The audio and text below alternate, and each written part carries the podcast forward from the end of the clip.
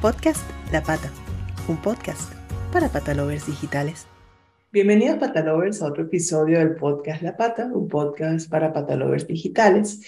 Hoy vamos a hablar de un tema que yo sé que es controversial, eh, pero pues hay que tratarlos y saben que nos gusta mucho aquí eh, tratar ese tipo de temas. Vamos a saber si es bueno o es malo el jugar a lanzarle la pelota a mi perro. Yo sé que nos gusta mucho, pero vamos a, ver a profundidad este tema y para eso, como siempre, con nuestros grandes amigos del educador, con Gonza y con Fran, ¿cómo están? Muy buena familia, ¿qué tal? la verdad, muy contento de estar aquí, así que vamos a ver si le damos Sí. bueno, eh, empecé porque es controversial, porque evidentemente lo es. Yo sé que, que que también es un comportamiento normal entre nosotros las personas con los perros, el, lanzar la pelota, ¿no? Y cuando vamos a los parques, pues lo vemos eh, y, es absolutamente normal, pero no porque, no porque lo veamos y sea cotidiano, hay que normalizar algo que realmente, si se hace de manera así frenética, pues no, no lleva a nada. De hecho, eh, yo, yo tengo eh, eh, en algún momento, ahora este, este año con la enseñanza de chip, eh, una, una de las educadoras por ciento del educador nos, nos mencionó un, un caso de algún perro que en un momento pues mató a otro perro por un tema de, de, presa, ¿no? De caza, de, y que tiene que ver con esto, porque eso precisamente nos lo menciona ella justo cuando le consultamos acerca de las pelotas en aquel momento, ¿no? Y de si jugar a lanzársela o no. Entonces, eh, pues está este tema de, de, la reacción, de lo frenético, está el tema también del incentivo un poco hacia, hacia el animal que es predador de por sí y el tema de la presa también, no sé. Eh, por ahí algo nos han mencionado de eso. Quiero que ustedes como expertos pues nos hablen un poco de eso y sobre todo porque siempre hablamos de lo positivo, cómo revertirlo también hacia lo positivo, porque es imposible que todo sea absolutamente negativo, ¿no? Fran, caña tú hoy o qué? Como quiera, yo puedo empezar si quieres. A ver, es que os has contado un montón de cosas y es una introducción con muchas preguntas. muy bien, está muy bien. A ver, en primer lugar, eh, yo por contextualizar un poquito el, el, tema de lanzar la pelota. Yo voy a decir mi, opinión sobre lo que creo de por qué la gente eh, lanza la pelota o juega compulsivamente con, con, sus perros a otros juegos que también pueden ser nocivos. Pero centrándonos en el tema de la pelota, eh, creo que el, jugar de esta manera compulsiva o excesiva, eh, ir al parque con ese fantástico lanzador de pelotas ah. eh, larguísimo a lanzarle a tu perro la pelota tantas veces, creo que responde a el mito de tu perro tiene que hacer ejercicio. ¿Vale? Tu perro tiene que correr, tiene que cansarse, cuanto más cansado esté, pues mejor para ti porque luego llegarás a casa y podrás ver tu película favorita sin que tu perro te moleste. Y eh, nadie le ha dicho a estas personas que lanzar la pelota compulsivamente puede cansar físicamente a cualquier perro, pero a nivel, a nivel cerebral va a activar unos resortes y va a activar eh, ciertas zonas del cerebro de nuestro perro, que además también va a depender de la raza del perro, pero bueno, entramos más adelante en eso, que lo que va a hacer es todo lo contrario lo que va a hacer es activar, activar, activar, sobreactivar esas zonas hasta que incluso lleguemos a, perros que llegan a colapsar o perros que llegan a un nivel de estrés muy alto por esa persecución compulsiva de, la pelota. Por tanto, eh, todas aquellas personas que, lanzan la, persona, la, pelota perdón, compulsivamente a su perro y lanzan, lanzan, lanzan, lanzan, lo hacen con una buena intención, que es estimular físicamente a su perro, probablemente, pero se equivocan probablemente en la cantidad y en la calidad de ese ejercicio. ¿Vale? y sobre todo, y, una consulta, Fran, aquí, sobre todo porque el, el, el, hablando de la calidad también del ejercicio, el, eh, la, la, parte compulsiva ¿no? de la pelota, ir y venir, ir y venir, entiendo, si entiendo bien, no tiene nada que ver con, con, con el el sentido, pues que más debe estar desarrollado en el perro, que es el del olfato, sino más bien con la, con el, con la vista. Y la vista es más bien totalmente reactiva, ¿no? Porque él va, viene, va, viene y se guía por eso, ¿cierto? 100% de acuerdo. ¿vale? La vista es un sentido muy reactivo, también muy asociado a las sensibilidades y las características de raza, con lo cual hay algunas razas incluso que hay que protegerlas más en este sentido. Y eh, es un ejercicio que, salvo que hagas algunas variables, porque se puede jugar con tu perro a través del olfato, siendo incluso muchísimo más divertido que a través de la vista. Por tanto, o sea, yo, yo juego con pelotas a través del olfato con mis perros. Sí. ¿Vale?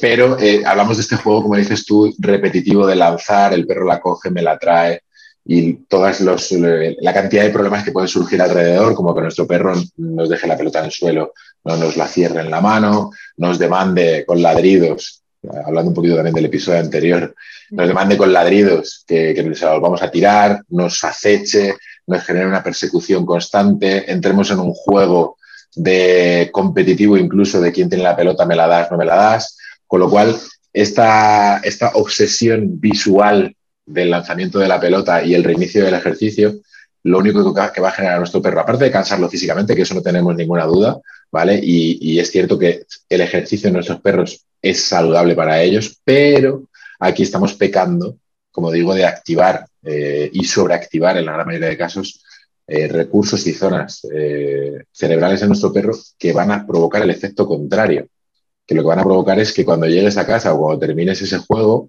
tu perro va a estar bastante peor que cuando lo empezó, va a estar más estresado, va a estar más nervioso, va incluso a sobreresponder a estímulos que son estímulos normales de cotidianos del día a día, se va a comunicar probablemente peor con otros perros, incluso va a poder ver amenazas donde no las hay y, va a activar todo ese resorte del estrés y esa producción química de ciertas sustancias que lo que va a hacer es sobrecargar eh, el organismo de nuestro perro pese a que haya estado haciendo ejercicio.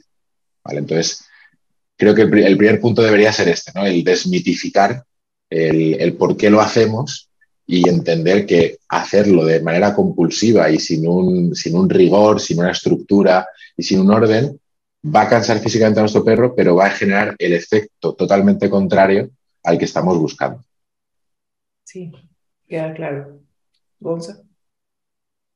Pues yo creo que mejor que Fran no lo ha podido explicar nadie. Es decir, al final hay que tener en cuenta lo que hay detrás de todo eso. ¿no? Pero bueno, yo sí que quería hacer un, como un, pequeño, hacer hincapié en que, que no nos fustiguemos, ¿no? Porque Exacto. Aquí tirando la pelota a nuestro perro, todo el mundo que lanza la pelota a su perro sabe que se divierte. Y todo el mundo que le tira la pelota a su perro le gusta verlo correr ahí, que la agarre a toda velocidad y vea que, ah, cómo persigue la pelota a mi perro. es súper guay. Vale, no pasa nada. Es decir, no estamos criminalizando que le lancen la pelota a tu perro. ¿vale? Entonces, lo que sí que creo que es importante es que reflexionemos sobre lo que hacemos y las posibles implicaciones.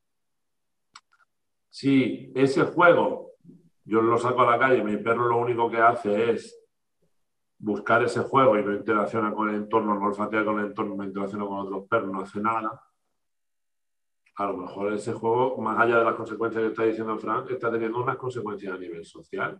Es como si tu hijo le gusta mucho jugar al fútbol. Bueno, el fútbol es que es algo, es algo social. a, la, a la play, cuando está. A la play, ¿vale? Y entonces lo único que es su tiempo libre quiere jugar a la play. Y entonces deja de interaccionar con todo su entorno. O la play ya que está muy criminalizada, pero imagínate que fuera el ajedrez, ¿vale? o fuera, eh, yo qué sé, recolectar setas, porque puede ser también algo súper sano, súper guay, ¿no? Pero si eso es todo tu mundo, puede tener pequeñas implicaciones que, que al final limiten la vida del perro. Entonces, aún así, si eso, en vez de convertirlo en una obsesión, lo convertimos y lo trabajamos como una motivación, y es un juego entre dos, porque lo interesante de la pelota es que la pelota se mueva y la pelota solo se mueve si alguien le da vida, aunque yo he visto muchos perros que son capaces de coger la pelota, lanzarla al aire perseguirla, lanzarla al aire perseguirla, Lo hablamos en algún episodio que también yo lo, lo llegué a ver acá en Madrid. Entonces, ese perro ya, por desgracia, ya no necesita a nadie. ¿vale? El resto de perros que no son tan inteligentes eh, necesitan de la otra persona que para que se lo lance. Entonces, bueno, pues tiene esa parte social, el juego de dos. ¿vale? La play puede ser de uno, puede ser de dos, el ajedrez es de dos. Siempre tenemos que ver qué tipo de actividades eh, son individuales, son grupales o son de pareja, de equipo. Y al final, este juego, este juego sí puede hacer que esta sesión se convierta en una motivación para trabajar en equipo. ¿Y quién diría que trabajar en equipo no es algo bueno? Exacto. Sí, es como revertirlo, como empezamos el episodio, ¿no? Que íbamos a hablar acerca de eso. bueno, no nos vamos a fustigar. Lo primero que vamos a hacer va a ser pensar. Lo que yo estoy haciendo con mi perro lo estoy convirtiendo en algo obsesivo o realmente mi perro es capaz de desconectar y luego y decirle, ya, se paró, se acabó la pelota, puedes hacer otra actividad. Si el perro es capaz de decir, vale, guardo la pelota y es capaz de desconectar y hacer otra actividad, no está mal. Es decir, ha hecho un poco de ejercicio físico, ha hecho un poco de ejercicio de activación, que vamos a haber explicado Fran, eh, que tiene sus connotaciones a nivel orgánico dentro del, organismo del perro, pero el perro no es capaz de desconectar y hacer otras cosas. Seguramente si hace un pequeño parte de juego y después una pequeña parte de otras cosas, pues tu vida será enriquecida y por lo tanto eh, te ayudará luego a llegar a casa sin tener ese pelotazo. Pero si lo único que has hecho ha sido esto, superactividad de perseguir, perseguir, perseguir, perseguir, y luego el perro no es capaz de hacer nada más, lo mismo que estamos haciendo no es muy, no es muy sano. ¿vale? Eso por un lado, no es capaz de hacer nada más. Y el perro, ¿qué, ¿qué, pasa cuando yo guardo la pelota? El perro es capaz de irse a olfatear, el perro es capaz de irse a jugar con otros perros, el perro es capaz de interaccionar con el entorno o el perro solo está aquí mirando y ladrando, wow, wow, wow, llorando o invadiendo. Porque entonces lo que estamos generando ahora es una necesidad y esa necesidad va a generar frustración y esa frustración va a generar una demanda. Entonces, eh, al final, la única estrategia que, que ve funcionar la persona es atender esa demanda una y otra vez, una y otra vez, para que el perro no se enfade conmigo de alguna manera, no te demanda. Entonces, podemos hacer individuos caprichosos, individuos eh, frustrados, individuos malos en la comunicación, que no son capaces de aceptar que ahora se empieza y ahora se acaba. Entonces, sí que yo pondría un foco en la parte positiva, ¿vale? Y haría ese experimento, ¿no? Le diría a toda la gente que lanza la pelota a su perro, lo primero, no pasa nada, nadie te está juzgando, está todo bien. Ahora simplemente haz un experimento. Después de lanzarle 20 veces la pelota a tu perro en el parque, guarda la pelota en el bolso y espera. A ver qué pasa. Si el perro para y se pone a otras cosas, o tú paras y te pones a caminar y el perro sigue haciendo otras cosas, no estaría tan mal. Aunque ahora vamos a dar algunas cosas que se pueden llegar a hacer mucho mejor.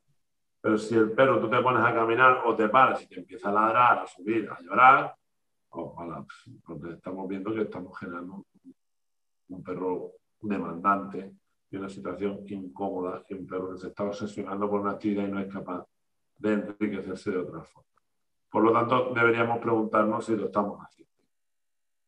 Si, si pasa eso, pues entonces tendremos que buscar algunas alternativas al, en el paseo.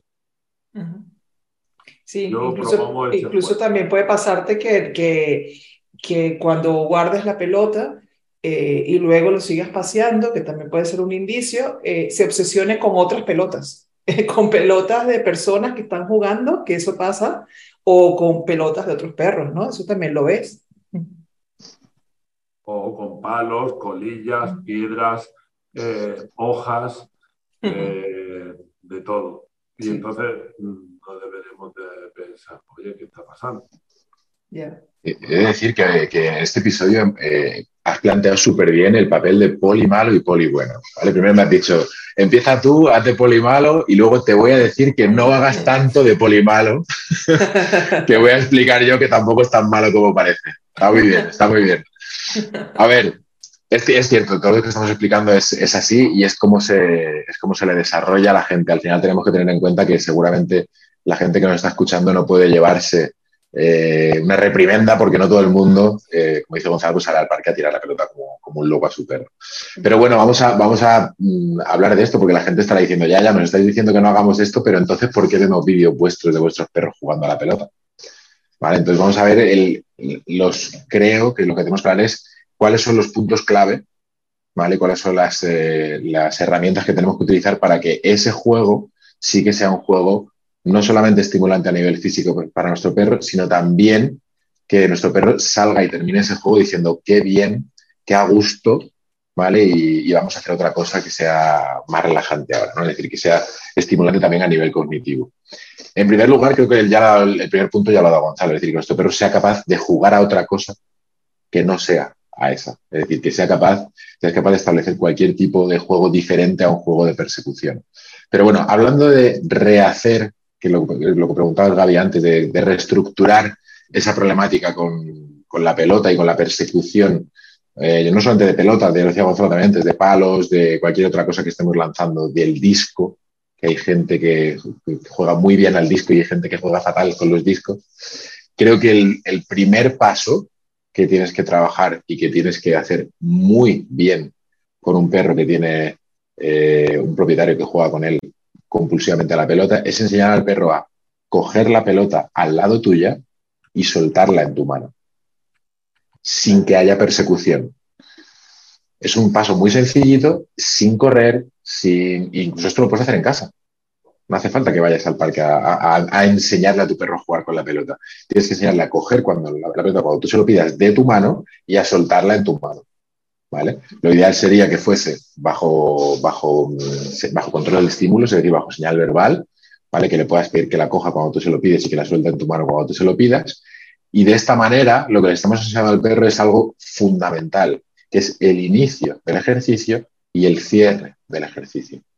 Con lo cual, con este gesto tan simbólico, que podría parecer algo, mira lo que están diciendo, en realidad no es nada eh, relevante, es algo que muchísimas personas estarán pensando, ah, es que mi perro a mí no me devuelve la pelota en la mano. O cuando le lanzo la pelota, luego tengo que ir yo a perseguirle para quitársela. O me la deja en el suelo y me ladra para que se la tire. Con lo cual, enseñándole este inicio del ejercicio y este cierre, que es entregarla en tu mano, le enseñas al perro, le das una previsibilidad de qué es lo que estás buscando, ¿vale? Cuando juegas con él. Y además está sentando las bases de algo que es fundamental, y lo ha adelantado Gonzalo antes, es que nosotros no somos el expendedor de pelotas automático. Mm. Nosotros somos tu compañero de juego. ¿Vale? Entonces, el establecer una comunicación que se comprenda y que el perro comprenda durante el juego, que puedes enseñarle a coger y a soltar bajo una señal verbal, ya está implicando que hay cierta eh, vinculación o sea, que, es bidireccional el juego, que yo te doy, tú me pides, yo te pido, tú me demandas, yo... ¿Entiendes lo que quiero decir? Es esta comunicación. Efectivamente. Entonces, esta parte social del juego es fundamental para no convertirte simplemente en este expendedor de pelotas automático. Porque al final, si, si, yo, si yo lo que quiero es simplemente que mi perro haga ejercicio y se estimule, cojo, compro un expendedor de pelotas, lo pongo automático en el parque y yo me siento a comer unas pipas. Pero esta parte social del juego que además sabemos, y la ciencia nos ha dicho en estos últimos, últimos 20 años, que es fundamental en el perro, el juego cooperativo, empezamos a establecer las bases con este pequeño ejercicio de coger y soltar en la mano, a sentar las bases de esa comunicación durante el juego y de que cuando esa pelota corra o esa pelota se lance, el perro sepa reiniciar el ejercicio de una forma controlada, de una forma que ya conoce y bajo, bajo unos, unos eh, patrones y unos, eh, unas señales que están relacionadas contigo. ¿Ok? Por tanto, creo que este es el primer paso para reestructurar eh, este juego compulsivo de lanzamiento de pelota. Seguramente que Gonzalo nos va a decir alguno más ahora. Piensa que ahora ha sido yo el poli bueno. Ahora he contado algo bueno. Ahora tienes que decir tú algo de, de poli malo, ¿vale? Voy a ver si me sale. Yo la verdad que este tipo de juego lo sale inconscientemente o no lo sale. Si lo pienso, lo hago mal. ¿Vale? Entonces, bueno, lo que tú has dicho es algo importante porque al final no deja de ser no solo generar una estructura, de inicio y de cierre, que es fundamental. Porque tan sencillo como dejarle la pelota a tu perro, poner la mano, ir andando hacia atrás y que tu perro sea el que ahora tenga que seguirte a ti para dejarte la pelota en la mano, ya estás revirtiendo las normas del juego. Ya no eres tú te alejas de mí, sino ahora con la pelota yo me acerco a ti. Y ese pequeño gesto marca la diferencia entre quien sabe jugar bien a la pelota y quien no sabe jugar bien a la pelota con su perro. Normalmente cuando vemos un perro que es muy pelotero y, ha jugado mucho a que le lancen cosas, lo que vemos es un perro a 10 metros del guía. Sin embargo, si hace esta cosa que ha empezado Frank, que es una pequeña base dentro del juego con pelota, vas a, vas a ver que tu perro va a estar cerca tuyo. Y a mí me gusta jugar con alguien que tengo cerca, no con alguien que tengo a 10 metros. cuando es un juego de dos, llámame eh, así, tiquismiquis, pero prefiero jugar contigo aquí, cara a cara. Es un juego de interacción, hacemos cosas. Entonces, eso va a ayudar a tener el perro cerca, va a ayudar a tener esa estructura. Eso por un lado. Y por otro lado, va a ser un ejercicio de autocontrol. Y al final, siempre acabamos un poco hablando de lo mismo. Lo que nuestro perro hace es un comportamiento puramente excitatorio, puramente emocional, o, es un comportamiento reflexivo. ¿Se puede meter comportamiento reflexivo dentro de un estado emocional muy intenso que me provoca el juego? Sí, se puede. Por lo tanto, ¿no sería muy beneficioso para el perro enseñarle a pensar incluso cuando su estado emocional es muy intenso, pues sería algo muy beneficioso. Porque si yo soy capaz de enseñarle a un perro a pensar cuando está muy excitado, mi perro será capaz de pensar y resolver en cualquier circunstancia. Y eso es una habilidad muy buena a desarrollar con mi individuo. Sí. De hecho, lo que a mí más me gusta hacer con perros es eso, es trabajar disciplinas donde el estado emocional del perro está a mil por hora porque hay una super motivación, pero donde trabajo la escucha. Es lo que se hace en la obediencia, es lo que se hace en el pastoreo, es lo que se hace en todos los trabajos de mordida, ¿vale? Y eso es lo interesante. A mí me encanta y me parece el gran juego.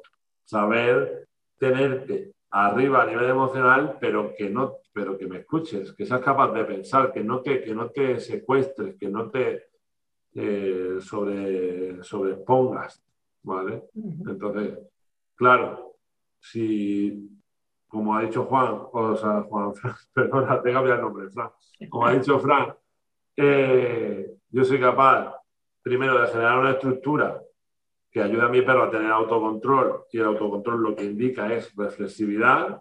Si luego meto pequeñas normas dentro del juego y meto diferentes actividades dentro del juego relacionadas con la escucha, no solo no dejaré de estar volviendo loco a mi perro lanzándole una y otra vez la pelota y volviéndolo como un psicópata obsesivo de la pelota, sino lo que haré será generar una cualidad que es de las más importantes que un individuo puede desarrollar, que es aprender a pensar incluso en situaciones a nivel emocional muy intensas. Por lo tanto, si vuestro perro tiene motivación con la pelota, trabajad una estructura de juego muy clara. Si no tenéis muy claro cómo hacerlo, pues buscad a alguien que os ayude. Porque tenéis un motor muy grande, una motivación muy grande, muy desaprovechada. Entonces, vamos a intentar que si tengo una piedra que parece un brillante y todo indica que puede ser un brillante y, huele a brillante y sabe a brillante y, tal, pues lo mismo, si la pulo y lo hago bien y lo ejercito y lo trabajo, me sale un brillante.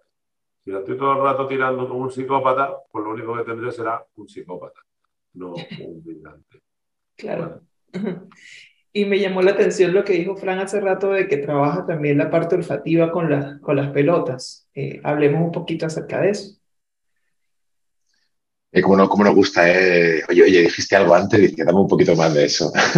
Sí. vale, a ver, importante lo que ha dicho Gonzalo, ¿vale? las, las, estructuras de juego son, son complejas de trabajar si lo quieres hacer bien. Por tanto, la, el primer paso es si quieres formarte bien en estructuras de juego, busca una formación, ¿vale? Que te, que te ayude a hacerlo, busca un profesional que te ayude a hacerlo, porque la estructura de juego es extremadamente importante como para tratarla solamente en, un episodio de podcast. Pero bueno, importante. Vamos a la, pregunta. Yo considero que, eh, y voy a ir a responderte, no te preocupes, pero voy a contextualizarlo primero. Creo que es muy, muy importante que nuestro perro sepa hacer cosas con pelotas que no sea perseguir la pelota. ¿Ok? Con la pelota se pueden hacer un millón de cosas antes de perseguirla. Como decíamos, se puede coger la pelota, se puede soltar la pelota en la mano, se puede soltar la pelota a distancia, se puede enseñar al perro a mirar la pelota, se puede enseñar al perro a tocar la pelota con el morro, se puede enseñar al perro a portar la pelota. Hay un millón de comportamientos que puedes hacer y puedes enseñarle a tu perro que tiene un inicio, un desarrollo y un cierre que no tienen que ver con la persecución. Con lo cual, todo ese, todo ese repertorio de comportamientos van a hacer un poco lo que dice Gonzalo, enseñar al perro a pensar que le estás pidiendo en un contexto de aparición de un estímulo de, con, una carga emocional muy alta. Por tanto, le va a ayudar a pensar y a modular esa activación durante el juego si tienes varias, varios ejercicios que hacer con la pelota presente. ¿vale? De hecho, yo lo último que hago con la pelota es enseñar al perro a perseguirla. ¿vale? Antes sabe hacer todo este repertorio de cosas con la pelota antes que perseguirla, porque todo eso me ayuda a que el perro escuche, a que el perro baje, a que el perro sepa reiniciar el juego. No obstante, para, el tema del, olfato con la pelota, eh, piensa que el, patrón habitual es el que tú has comentado antes, el patrón visual. Porque la gente compra una pelota en la tienda, se le enseña a su perro y directamente pues arrancamos con la pelota corre, la pelota se mueve y el perro está muy acostumbrado a asociar la presencia de esa pelota de ese color rojo, amarillo, azul, verde, el que sea, ¿vale? se va a mover, se va a mover, se va a mover y voy a perseguirla, ¿vale? Y no nos damos cuenta que eh, en realidad, si tú juegas con la pelota, la pelota va a llevar siempre impregnado tu olor, el olor de tus manos, ¿vale?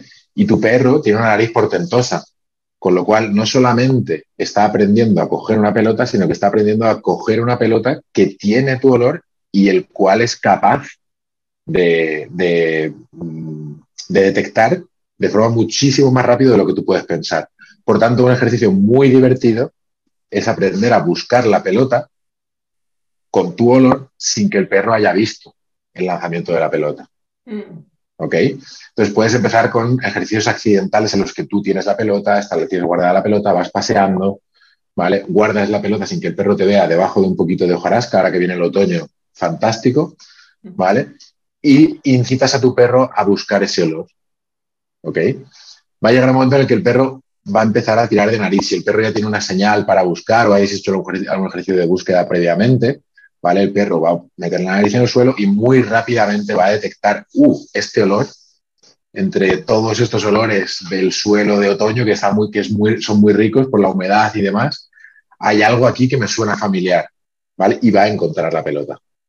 Y aquí ya estás haciendo un juego con pelota asociado al olfato que además es extremadamente estimulante para tu perro. Y no estás, estás eliminando el factor visual por el medio. ¿Ok? Con esto puedes hacer también millones de, juegos. Una vez que ya tu perro ha buscado la pelota con tu olor sin estar visualmente presente, una de las cosas que, que también promovemos mucho es cuando ya el perro sepa tenga un ejercicio de autocontrol, un tumbado, un sentado, sepa una permanencia, puedes poner al perro en ese, en ese ejercicio de autocontrol, enseñarle la pelota, irte a distancia, poner la pelota en un sitio escondido que no se vea visualmente y hacer como que escondes la pelota en varios sitios. Que el perro te vea yendo a diferentes puntos en la montaña, por ejemplo, en lo que tú vas haciendo como que escondes la pelota. El perro no sabe, en realidad está viendo que alguien allá a distancia está agachándose a varios sitios y tú vas a dejar la pelota en uno de esos sitios. Entonces, animas dices al perro, bajo señal, cuando liberes ese comportamiento de estabilidad, a buscar mediante la nariz en cuál de esos sitios que te ha visto potencialmente esconder su pelota está realmente. Entonces, el perro va a seleccionar el olfato como el sentido a utilizar sin ninguna duda, porque visualmente no va a tener apoyos, porque tiene un, tiene una, una aleatoriedad, no me sale la palabra ahora, en el, en el dónde has escondido la pelota. Es, es algo random, 100%, con lo cual se va a fiar de su olfato. Mm, está interesante. Y, y al final, eh, bueno, de, de, de, una pelota, todos los, todos los juegos y todas las dinámicas que, que, hemos sacado en este episodio, ¿no? O sea, que no es limitarse al, al lanzar eh, sin más, sino también sacarle toda la parte lúdica, social que tiene el, el mismo, el mismo tema de la, de la pelota. Y hablando de eso, pues eh, eh, lo, lo, sabemos quienes, quienes conocemos y trabajamos de la mano con ustedes en el educador, que al final eh, el juego es la base del aprendizaje, ¿no? Es, es, es, así como lo ven, ¿cierto? Exacto. Nosotros llevamos un lema que decimos de toda la vida, desde que empezó el educador, que es disfruta del juego del aprendizaje, aprende disfrutando el juego. Por lo tanto, aprovecha el juego como ese motor y diviértete. Exacto. Bueno, sí es. Ya, yo creo que la conclusión es que no hay, a menos cosas que sean extremistas, que evidentemente sí es o bueno o malo, eh, pero bueno, en esta vida siempre hay polis buenos y polis malos, como vimos hoy que, que estaban flagijosa. y lo mismo ocurre con el tema de la pelota. Entonces, claro, lo empezamos como por un, un nombre bien contundente, no es bueno o es malo. Eh, al final, pues eh, todo está en cómo tú desarrolles esa actividad y cuánto conocimiento tengas como para poder eh, sacarle el máximo provecho con tu perro, ¿no? Totalmente de acuerdo.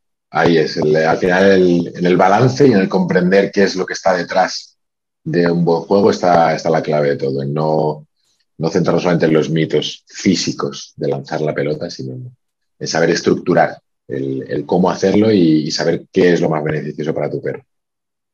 Exacto. Así es.